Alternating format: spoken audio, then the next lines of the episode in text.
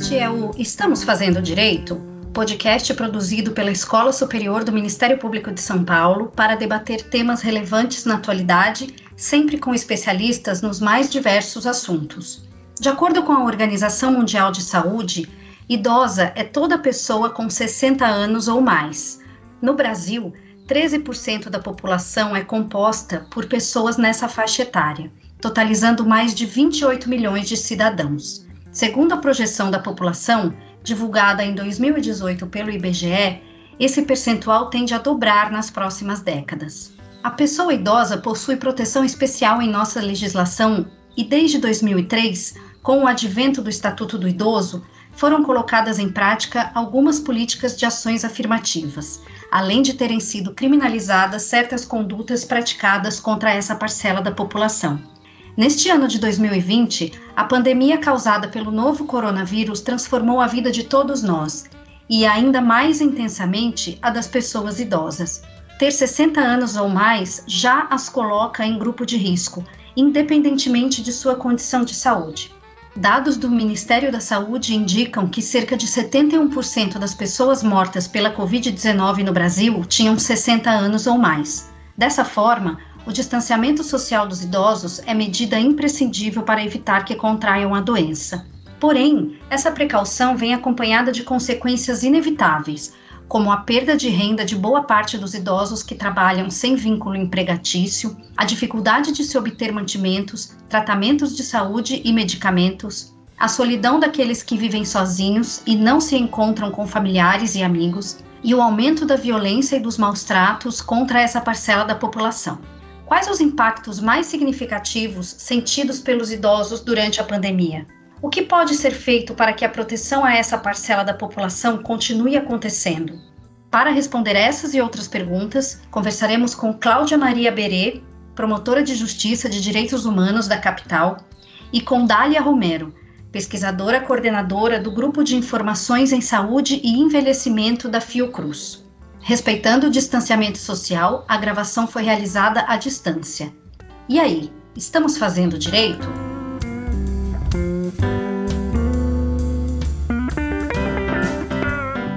Olá a todas e a todos. Eu sou Aline Rieira, assessora de comunicação da Escola Superior do Ministério Público de São Paulo, e hoje tenho a honra de conversar com a doutora Cláudia e com a doutora Dália. Muito obrigada pela participação de vocês. Antes de fazer a primeira pergunta, eu gostaria de deixar registrado que estamos gravando este programa no dia 1 de outubro, Dia Internacional do Idoso. E não, isso não é uma coincidência. É mais do que urgente abordarmos, aqui no Estamos Fazendo Direito, esse tema tão importante. Quero começar o programa pedindo à doutora Cláudia que nos dê um panorama legal da proteção aos idosos e que nos explique qual o papel do Ministério Público na defesa de seus interesses. É uma satisfação estar aqui participando desse programa da Escola Superior do Ministério Público, né, e, inclusive na companhia da professora Dália.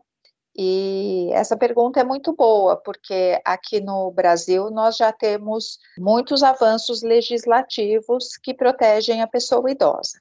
Para começar, a Constituição de 1988 incluiu proteção à pessoa idosa, né, é, estabeleceu que é dever da família, da comunidade e do poder público assegurar os direitos da pessoa idosa e também garantiu o transporte público gratuito para o idoso, bem como garantiu o benefício de prestação continuada, que é uma grande conquista. Depois da Constituição, nós tivemos a aprovação da Lei da Política Nacional do Idoso, seguida por aprovações em diversos estados e municípios de leis de política estadual e política municipal.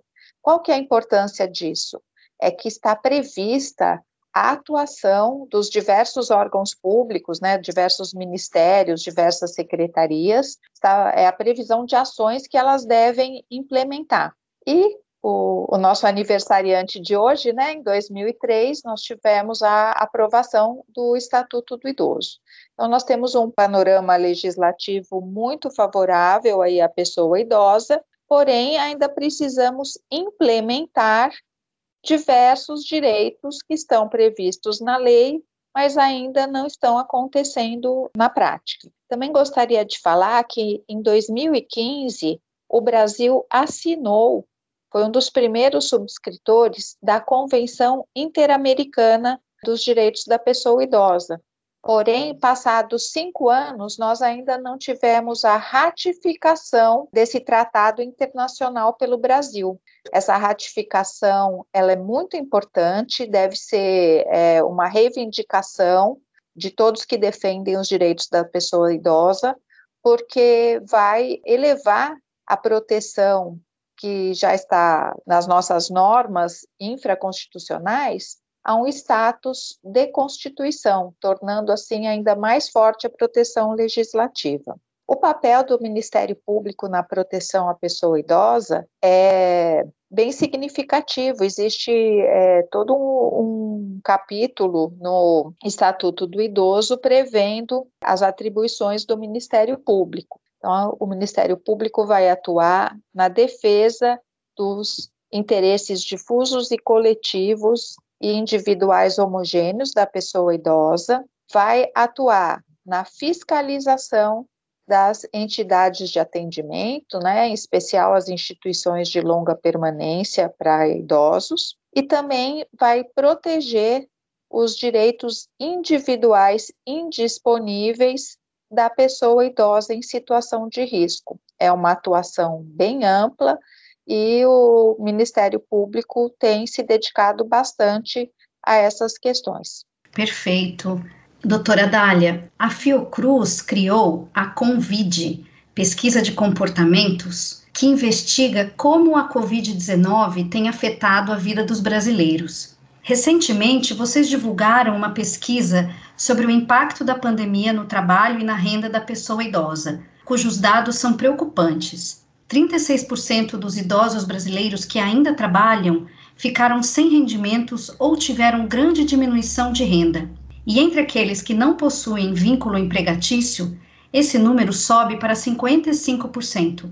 Qual a consequência disso na vida dessa parcela da população e na de suas famílias? Já que ela contribui com o sustento de cerca de metade dos domicílios do país.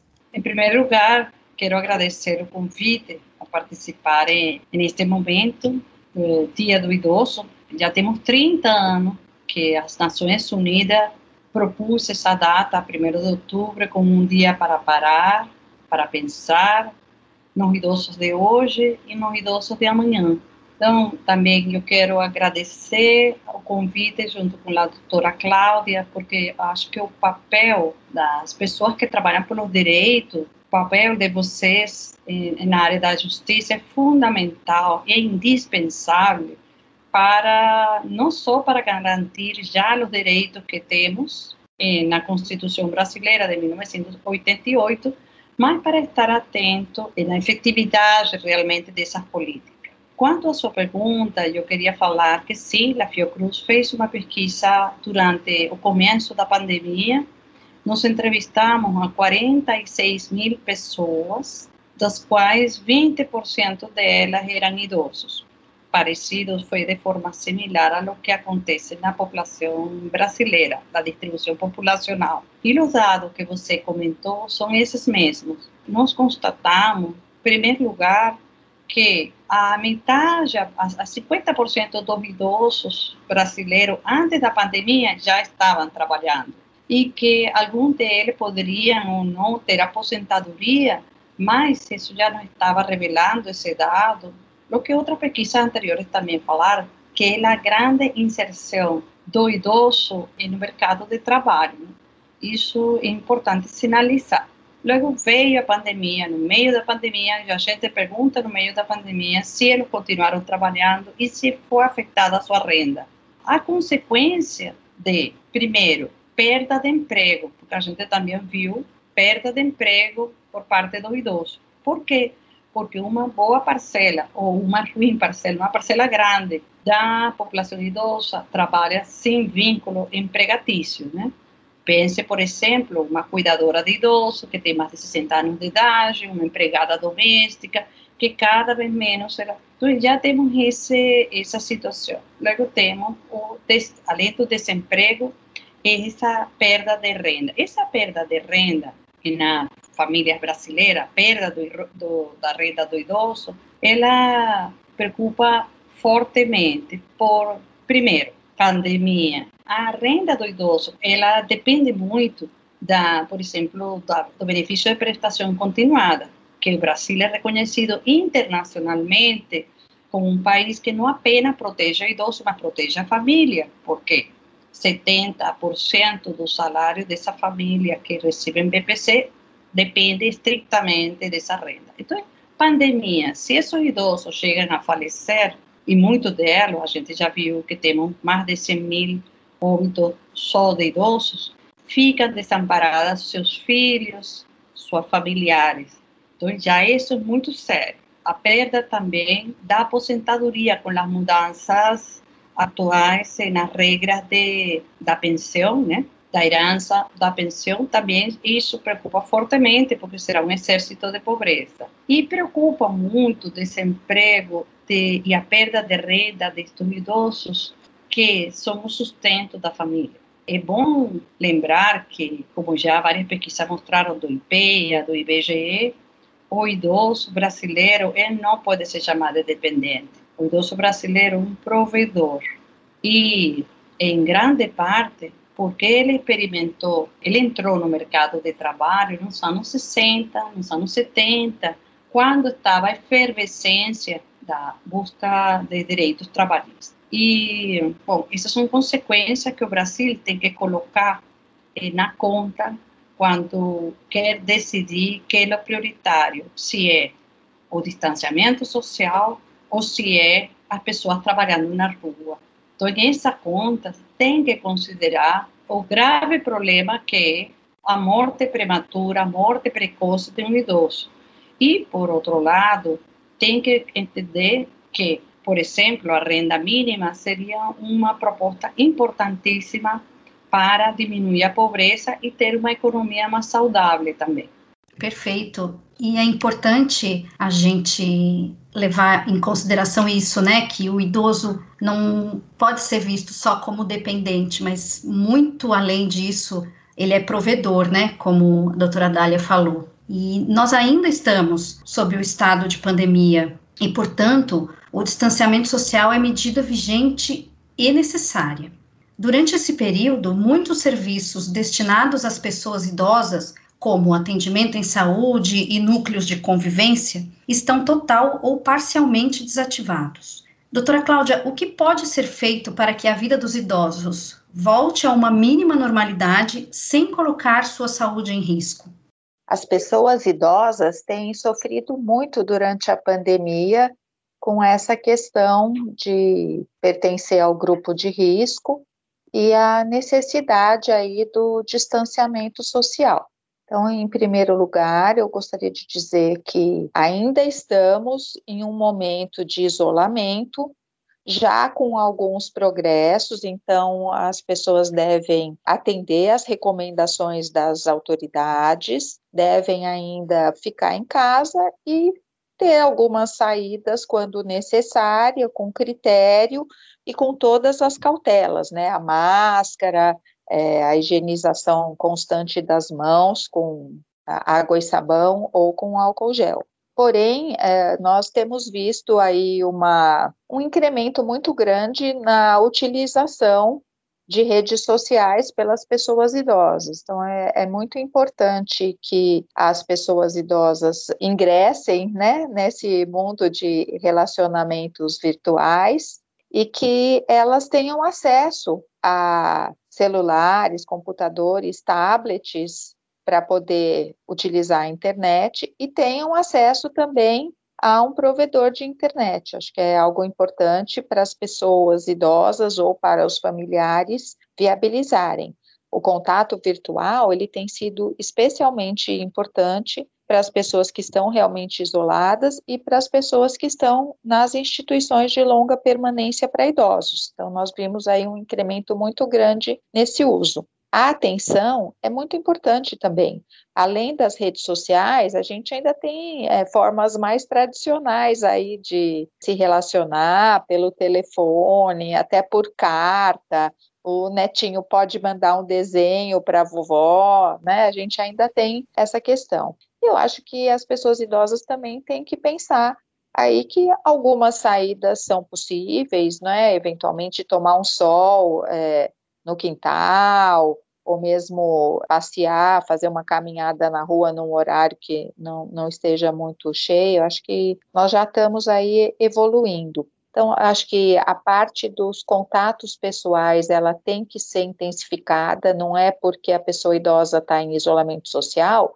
que ela tem que ficar lá sem nenhum contato com ninguém, não, não, não são sinônimos, né? Também é importante a gente estimular a pessoa idosa a, a se sentir útil, a pessoa idosa pode até fazer trabalhos voluntários, costurar máscaras para doação, né, e, e outras questões que estejam de acordo com as suas habilidades cuidar da sua casa, né? Não é porque nós estamos nessa questão do isolamento social que a casa vai ficar abandonada, que a alimentação vai ser desregrada, que os próprios cuidados pessoais vão ser negligenciados. Então, você se arrumar todos os dias, se sentir com, com boa aparência, se dedicar a cuidar da sua saúde, todas essas questões acho que favorecem muito o lado da saúde mental das pessoas idosas e das outras pessoas também, né, Aline? Sim, sem dúvida. E é isso, né? Fazer o, o, idoso não se sentir tão isolado e tão sozinho, principalmente aqueles que já moram sozinhos, né? Inclusive, a senhora falou sobre saúde mental e é tema dessa próxima pergunta que eu vou fazer para a doutora Dália. Quando nós nos referimos a pessoas idosas, nós estamos falando sobre um grupo extremamente heterogêneo. Há aquelas ativas, saudáveis, independentes e às pessoas mais debilitadas, com autonomia reduzida e com a saúde comprometida. Os cenários são os mais diversos possíveis. Entretanto, um fato constatado entre boa parte dessa população foi o aumento de sintomas de ansiedade e de depressão durante a pandemia, causados sobretudo pelo distanciamento social. Doutora Dália, quais ações você considera mais urgentes para que esses efeitos sejam mitigados? Em primeiro lugar, queria, antes de responder sua pergunta, eh, a fala anterior me fez pensar que a gente tentou, durante a década passada, a maior inclusão dos idosos dentro da escolarização, né, da escolaridade. E não sei se você sabe, mas Brasil é um dos países, inclusive da região latino-americana, que tem maior proporção de idosos analfabetas. E se somamos idosos analfabetas ao idoso analfabeta funcional, que não conseguem ler direito, aumenta.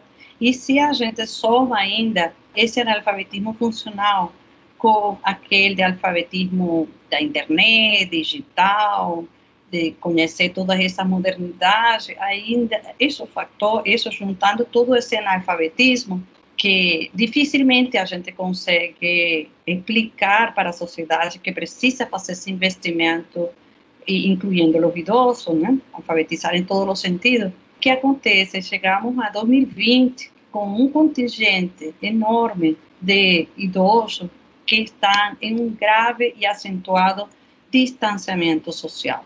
Esse distanciamento social está, claro, associado com o que você considerou na sua pergunta sobre essa heterogeneidade, saúde reduzida, enfim, mas também está muito associada com o que chamamos idaísmo, né? Com a própria idade, né? Então, ganhar idade é uma, ganhar uma somatória de fatores que distanciam da sociedade. Isso cria muita ansiedade, isso cria muita preocupação entre as pessoas idosas.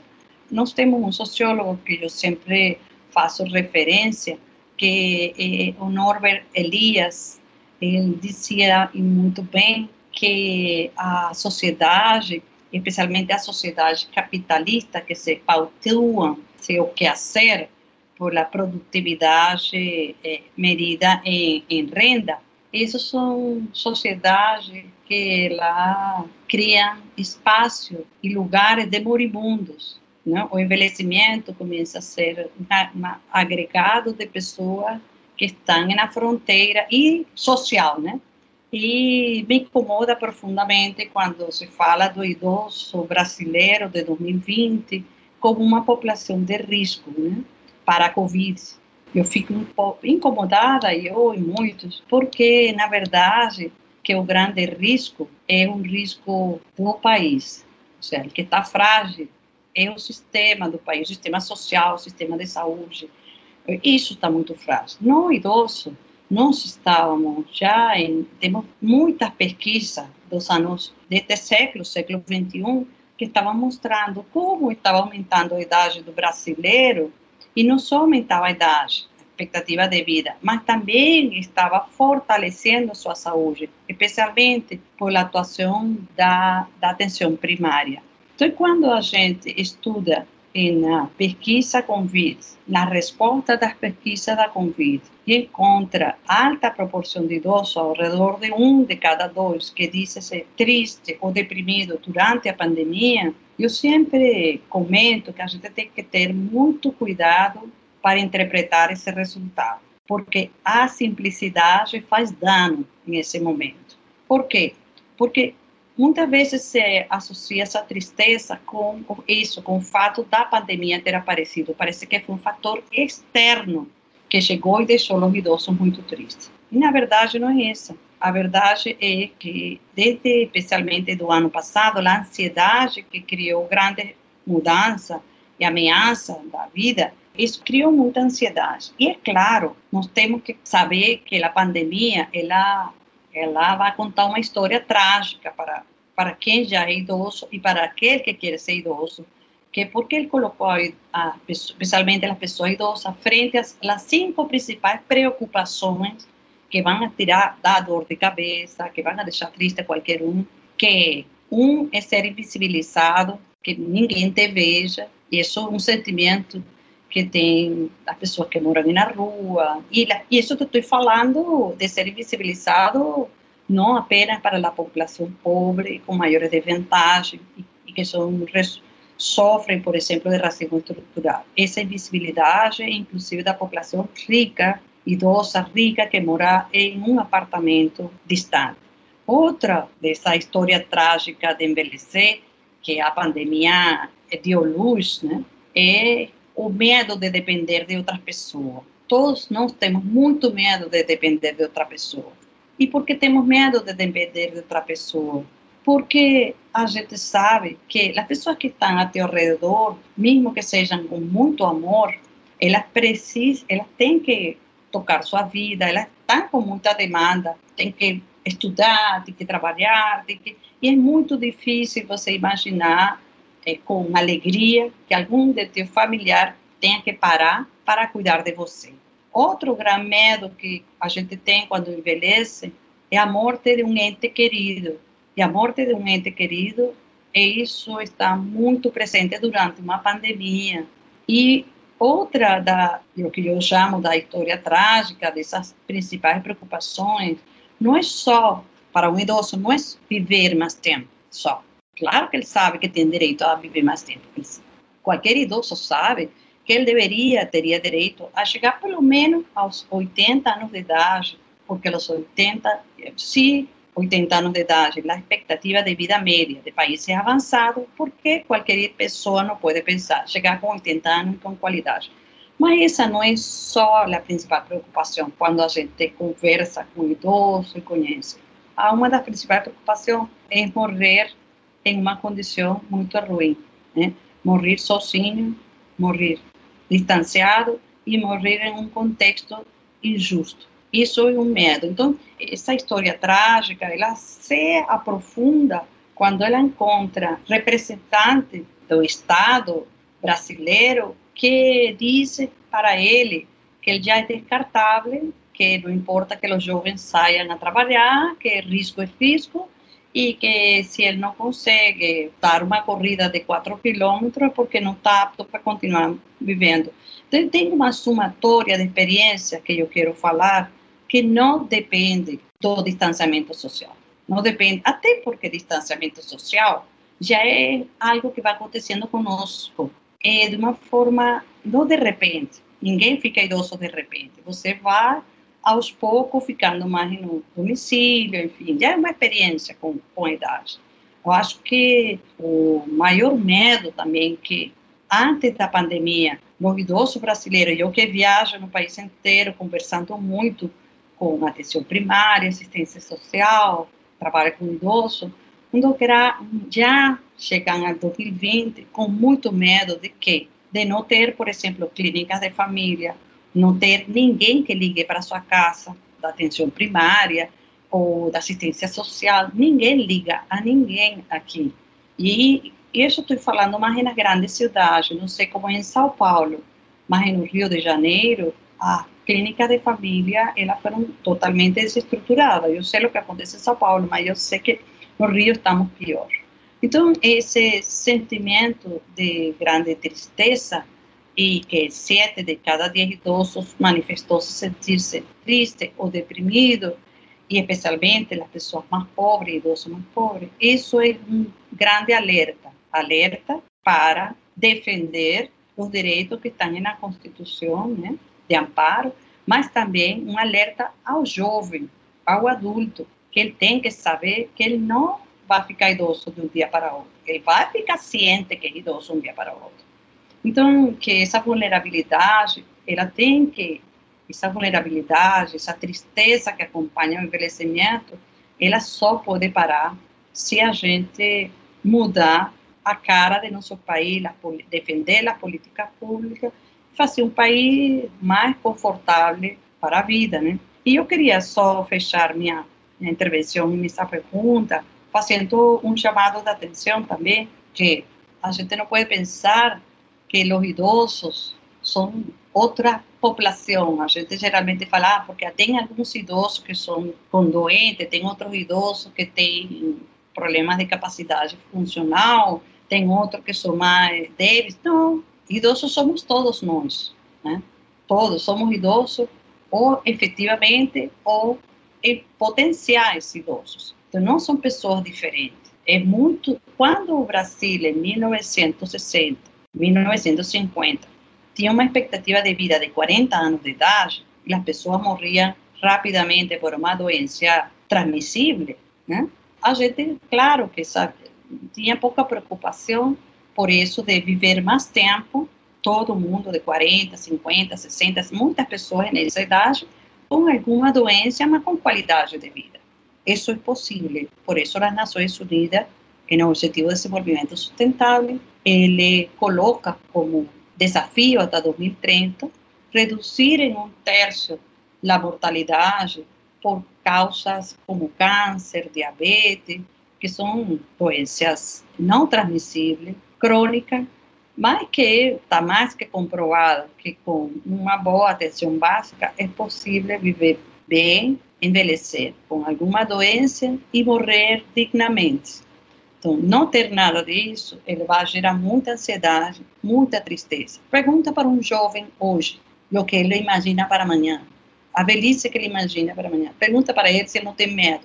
O que ele está experimentando agora na pandemia, eu quero que ele saiba, todo jovem que conte isso, que ele saiba que essa impotência que ele sente por ter que ficar uns meses, um ano, saindo muito menos, distanciamento social, essa angústia é apenas uma pequena parcela de lo que ele vai viver quando ele for idoso. Já não vai ter a expectativa, a esperança de uma vacina que vai a colocar e ele vai se proteger e sair de novo. Não, não vai ter vacina para a gravidade do distanciamento social que é a pandemia, pandemia do idaísmo, né?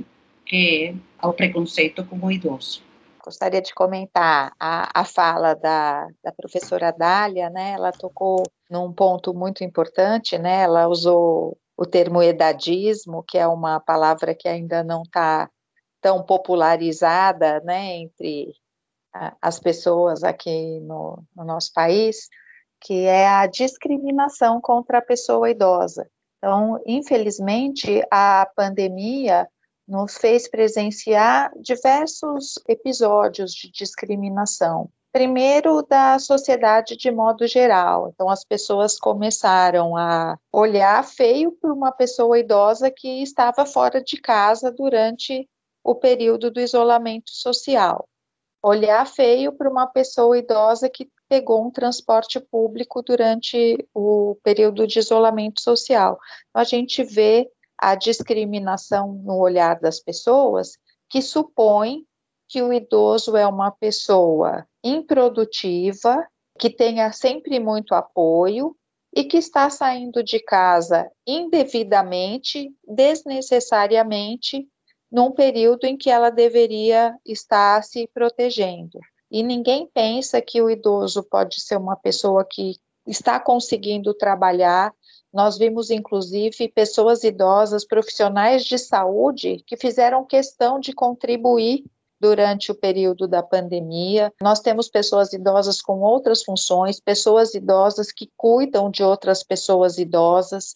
Então, muitas pessoas continuaram com alguma atividade ou remunerada ou não, mas de apoio aos outros as pessoas tiveram muitas vezes que sair para cuidar da sua própria saúde e muitas pessoas não tiveram quem as apoiasse para fazer uma compra de supermercado, para fazer uma compra numa farmácia. Então, o fato da pessoa idosa estar na rua não significa que aquilo é desnecessário ou indevido. Então, isso, existe uma discriminação da própria sociedade.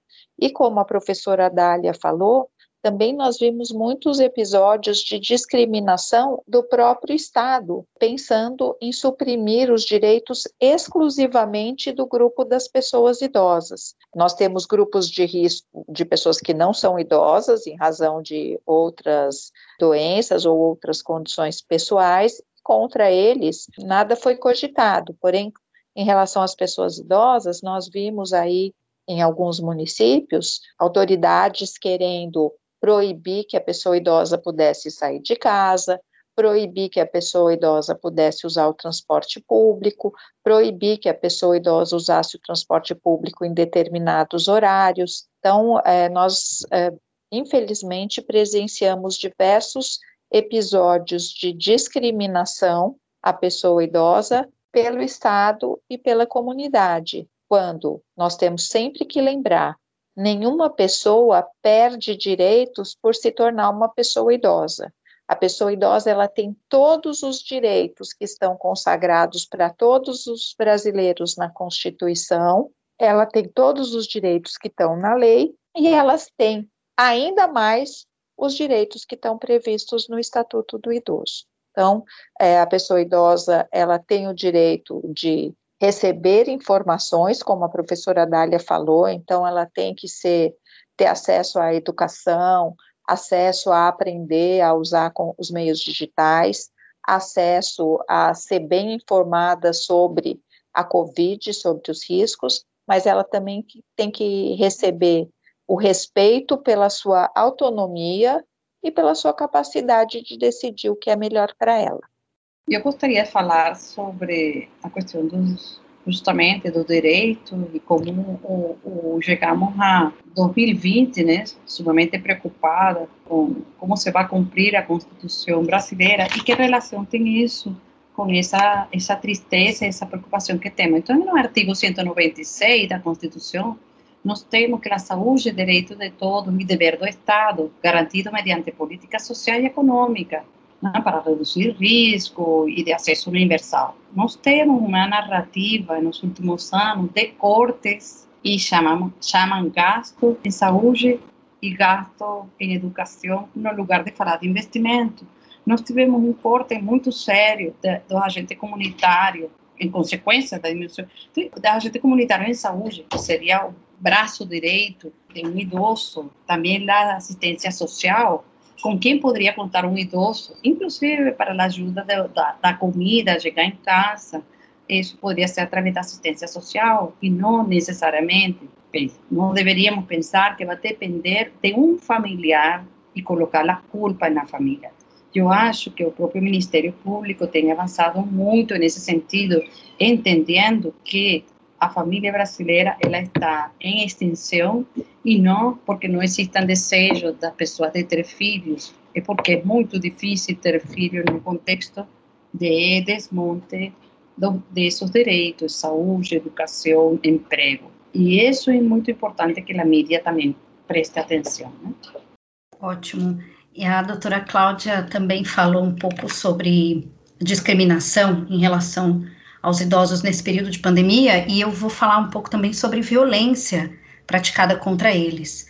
De acordo com os dados de 2019 do Disque 100, negligência, violência psicológica e abuso financeiro e econômico estão entre os tipos de violência mais praticados contra as pessoas idosas. E com a pandemia do novo coronavírus, as denúncias de violações contra essa parcela da população têm aumentado. Doutora Cláudia, como a senhora analisa esse fenômeno e o que pode ser feito para coibir esse tipo de violência? eu vejo que o aumento da violência contra a pessoa idosa nesse contexto de pandemia é bastante previsível. A gente já vê um número muito grande de denúncias por negligência, que são aí as famílias que muitas vezes abandonam os seus idosos ou que prestam muito menos cuidados e atenção do que o devido e nesse contexto de pandemia, elas acabaram tendo a desculpa perfeita. Ah, eu não vou lá porque a mamãe é idosa, o papai é idoso, é, é risco, né? Então, as pessoas acabam é, se distanciando ainda mais quando o, o distanciamento físico não implica que não haja um outro tipo de cuidado, não só pelo contato, como a questão de fazer compras, é, apoiar, levar ao médico se for necessário, é bem previsível esse aumento da negligência e também o aumento da violência financeira, porque nesse período em que a gente vê tantas pessoas privadas dos meios para obter suas rendas, ainda que os dados da pesquisa da professora Dália tenham indicado uma diminuição na renda das pessoas idosas, elas ainda têm aquela renda fixa da sua aposentadoria ou do seu benefício de prestação continuada. Então, é bem é, previsível que a família depauperada é, recorra à pessoa idosa para ajuda. E quando a pessoa idosa não pode, ou não quer, ou prioriza os seus próprios gastos, ela é, a violência. Acho que é, é bastante previsível. É, os canais para denúncia são vários, né? O mais popular que a gente divulga mais, porque inclusive ele tem um nome que, que marca, é o Disque 100, porque basta pegar um telefone e discar 100, né, que é o número 100, para ser atendido por um serviço que vai colher a denúncia que for feita e vai encaminhar para a autoridade competente na região em que a, a vítima da violência mora. Né? A denúncia pode ser feita tanto pelas pessoas idosas que têm seus direitos violados, como por outras pessoas, porque é dever, sim, da comunidade assegurar os direitos da pessoa idosa. Então, se você viu que no seu bairro, no, no seu condomínio, ou por alguma outra forma você tomou conhecimento da violação de direito da pessoa idosa, você pode ligar, fazer a denúncia, o seu anonimato será preservado e é importante que isso seja devidamente apurado. Então, é o, é o meio mais eficaz. Fora isso, é possível comparecer à delegacia do idoso, onde ela existe, ou a uma delegacia de polícia normal para fazer um boletim de ocorrência ou um termo circunstanciado. E também é, é possível entrar em contato com o Ministério Público. Então, o, os ministérios públicos têm sites onde pode ser é, formulada a denúncia e também vai ser encaminhada aí para a promotoria que tiver a, atribuição para apurar. É muito importante que esses canais de denúncia sejam amplamente divulgados, né? Doutora Dália, ainda de acordo com a pesquisa da Fiocruz mencionada anteriormente, cerca de 500 mil domicílios brasileiros têm idosos com restrições de atividades cotidianas, ou seja, precisam de cuidados de terceiros.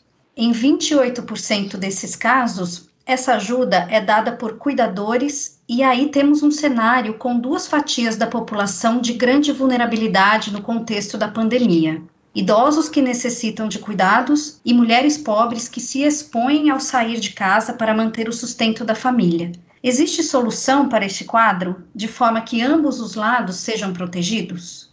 Eu queria falar, ante essa sua pergunta super relevante, importantíssima, atual, sobre a questão do cuidado, mas eu não queria deixar de comentar sobre o problema de violência no, ao idoso e muito bom, muito boa a exposição anterior sobre os, as instituições que amparam esse idoso, a possibilidade de proteger o idoso, a atuação do Ministério Público na defesa do direito do idoso, especialmente relativo à violência familiar.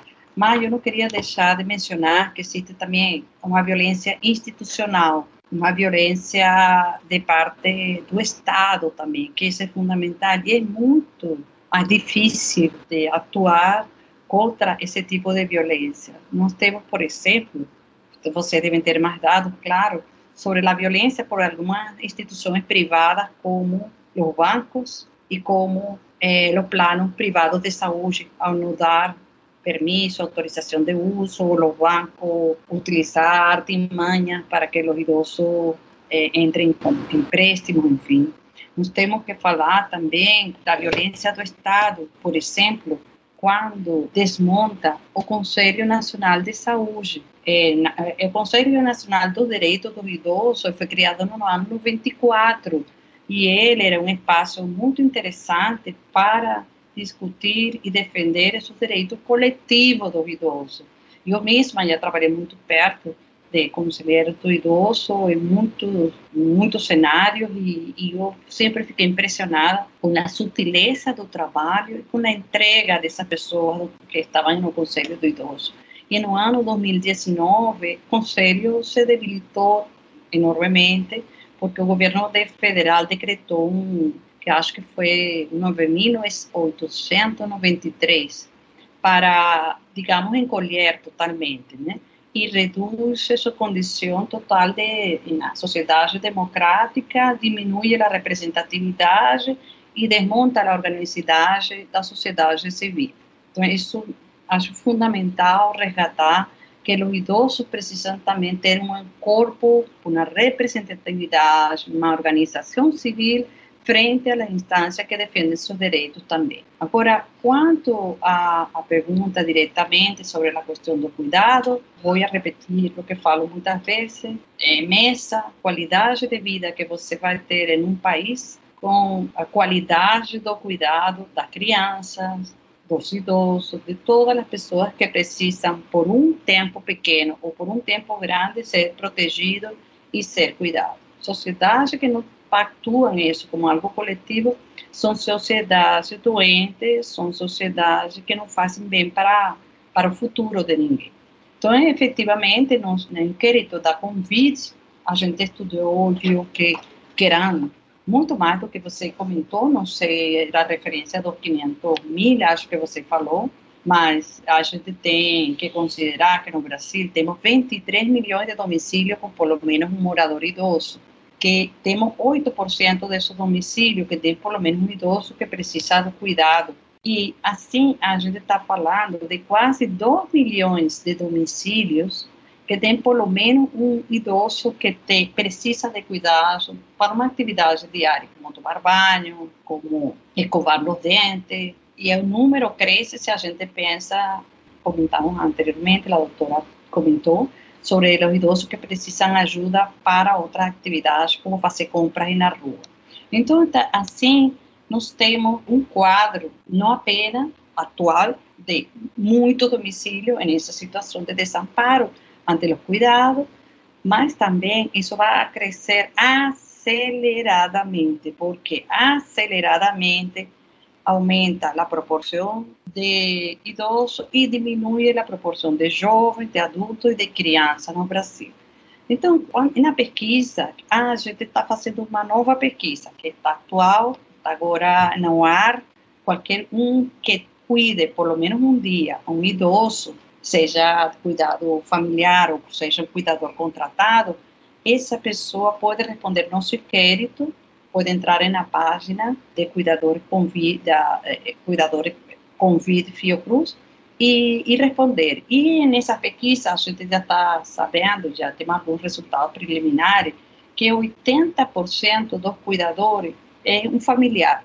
E esse familiar quem é? É uma mulher que ou não entrou no mercado de trabalho, ou teve que pedir sua aposentadoria aos 50, 55 anos de idade e ficar cuidando do idoso, que pode ser com muito amor, mas nesse projeto a gente chama cuidando de quem cuida. Ele pode cuidar com muito amor, mas muitos dados já mostraram que cuidar de um idoso, se você não tem suporte social, ele vai te colocar uma situação muito mais fragilizada, do ponto de vista da saúde, econômica. Isso é importante saber. Também é importante falar que esse outro 20% são cuidadores contratados. Cuidador contratado é uma das categorias ocupacionais que mais está crescendo no Brasil. Né? Cada vez mais eh, se precisa de um cuidador contratado. Entretanto, no ano 2019, se vetou a proposta de reconhecer como categoria ocupacional o cuidador contratado. Então, nós temos um quadro de muitas mulheres de 50 anos de idade, enfim, que dedicam sua vida a cuidar de um ser querido, mas que vão ficar desamparadas, e outro tanto de mulheres, especialmente mulheres pobres, mulheres negras, enfim, que sofrem de, não só de preconceito, mas também de invisibilidade na sociedade. Elas hoje em dia têm que trabalhar como a categoria de empregada doméstica e muitas dessas cuidadoras estão sendo minadas por a ideia da uberização de sua ocupação, né? a ideia que não ter direito trabalhista vai ser bom para ela porque vai ganhar mais. Então, na pesquisa que estamos realizando, a gente já viu um seríssimo problema, que é o desemprego dessas mulheres sem nenhum direito a questão das Nações Unidas já apontava em um relatório que fez sobre cuidado dos idosos em tempo de pandemia, que está disponível para todos, está no seu portal, e ele comenta que o cuidado domiciliar em cada país vai depender da assistência social, vai depender do seu sistema de saúde, mas que depende essencialmente de uma articulação com a atenção primária de saúde. E eu queria falar que quando eu trabalhando em um município pequeno do Brasil, a gente fez uma chamada para, e faz a todo ano, que se chama Por Prática em Cuidado de Saúde do Idoso, querendo dar visibilidade à prática em muitos municípios do Brasil que estão trabalhando pelo cuidado e a saúde do idoso. Claro, toda essa experiência tinha que estar relacionada com da Política Nacional de Saúde da Pessoa Idosa, com o Estatuto do Idoso. E uma das experiências foi em São Paulo. E essa experiência me chamou muito a atenção. Ela, ela foi premiada há uns dois ou três anos atrás. E essa me comoveu muito, muito, muito, muito. Porque eram dois morros em São Paulo, um na frente do outro, e os agentes comunitários em saúde visitavam esses morros, encontravam idosos sozinhos, distante, sem atenção, muito triste. E uma tristeza muito parecida à que vivemos hoje na pandemia. E os agentes comunitários em saúde, sentindo-se impotentes, porque não conseguiam eh, levar um médico até o morro, não conseguiam descer o idoso para levar. Eles perceberam que diminuir a tristeza era fundamental. E qual foi a ideia desses agentes comunitários em saúde? Lembrei essa experiência, por lo que a doutora Paula falou há pouco tempo, qual foi a ideia? Eles propuseram começar a trocar cartas. A agente comunitário da saúde levava e levar carta entre pessoas que foram aleatoriamente selecionadas, idosos, idosos que não se conheciam, e começaram a trocar carta. Essa troca de carta, ela foi muito simbólica, ela muito simbólica do que significa a visibilidade na sociedade. Essa troca de carta depois teve um encontro presencial se visitaram todos os idosos e se deu muita visibilidade a essa atuação tão positiva do agente comunitário de saúde. Teve acompanhamento médico, os médicos puderam comprovar, conseguiram comprovar a equipe, a melhora da qualidade de vida do idoso, quando eles são escutados, quando eles têm a quem ligar, quando não têm uma voz, e que muitos deles tinham seus filhos trabalhando fora de São Paulo, estavam sozinhos em casa, não eram abandonados, eles sabiam ser amados, mas não tinham com quem falar. Então, esse exemplo eu quero trazer agora em tempos de pandemia para falar. A solução que a gente está propondo não é cara. A solução é muito mais econômica para o país que perder de forma prematura tantos idosos que são o sustento do país e o sustento de tanta família. E também muito mais barato esse investimento na assistência social, no direito na saúde, que ter agora um exército de jovens com medo de envelhecer. Incrível esse exemplo que a senhora trouxe, doutora Dália. E nós chegamos ao fim do programa e antes de terminar, eu gostaria que vocês me respondessem o seguinte: estamos protegendo o direito dos idosos? Estamos fazendo direito? Em relação a, ao questionamento, né, de se nós estamos protegendo os direitos dos idosos, eu acho que a gente está a caminho, né? É, é um trabalho em construção. Nós devemos lembrar que proteger o direito da pessoa idosa é um dever da família, da comunidade e do Estado. Então, é, todos têm que ter o seu papel. Um papel muito importante do Estado, além de todas as políticas públicas que lhe, lhe cabem de forma exclusiva, é apoiar a família que cuida do seu idoso. Então, é, o trabalho tem que ser conjunto. Então, a família tem que sair durante o dia, vamos criar um centro-dia para o idoso passar o dia lá e de noite a família cuidar. Então, o trabalho vai ser feito por todos os envolvidos. É, e temos que pensar também que a questão do idoso não é uma questão do outro, é uma questão de todos nós. Além das pessoas que já são idosas, temos as famílias das pessoas idosas, não é? Quem não tem uma pessoa idosa na sua família e temos o nosso futuro, porque todos nós queremos um dia ser idosos. Então, acho que vamos comemorar o Dia Internacional da Pessoa Idosa e vamos continuar na luta, porque nós estamos começando a trilhar um caminho, ainda temos muitos passos para dar, mas nós podemos chegar lá. Bom, a pergunta é: estamos fazendo direito? E isso me chama a refletir que, se a gente pensa em direito como lei, a gente está fazendo direito, sim. Está fazendo direito e nós continuamos sendo um exemplo internacional quanto aos direitos dos idosos, sem dúvida nenhuma. Há 30 anos, como eu falei, a ONU propôs esse dia e colocou como desafio fazer política e também dispositivos sociais para proteger os idosos. E o Brasil tem esses, esses dispositivos, então a gente está fazendo direito. Agora, direito se você pensa se estamos fazendo direito pensando no caminho certo, eu diria que não. A gente não está fazendo direito para ter uma um dia do idoso para comemorar. Né? Há pouco tempo, por exemplo, derrubaram as normas de área de proteção ambiental. Isso não é fazer direito para quem? Para o idoso de hoje, mas especialmente para o idoso de amanhã.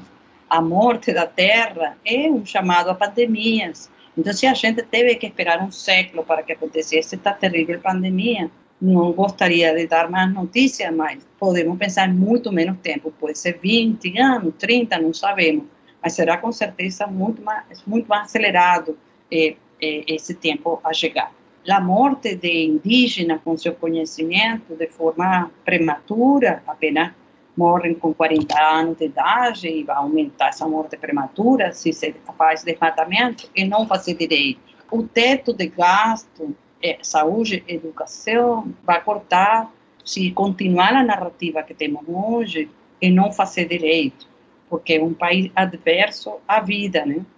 E a atual reforma da Previdência, que tira muitos recursos, não apenas do idoso, mas também de seus filhos, de seus netos, que não têm recurso econômico, não têm estabilidade no trabalho, isso também não é fazer direito, não estar no caminho certo. Mas eu agradeço a vocês que estão fazendo direito como lei e trabalhando pela melhora da qualidade de vida do idoso de hoje e do idoso de amanhã.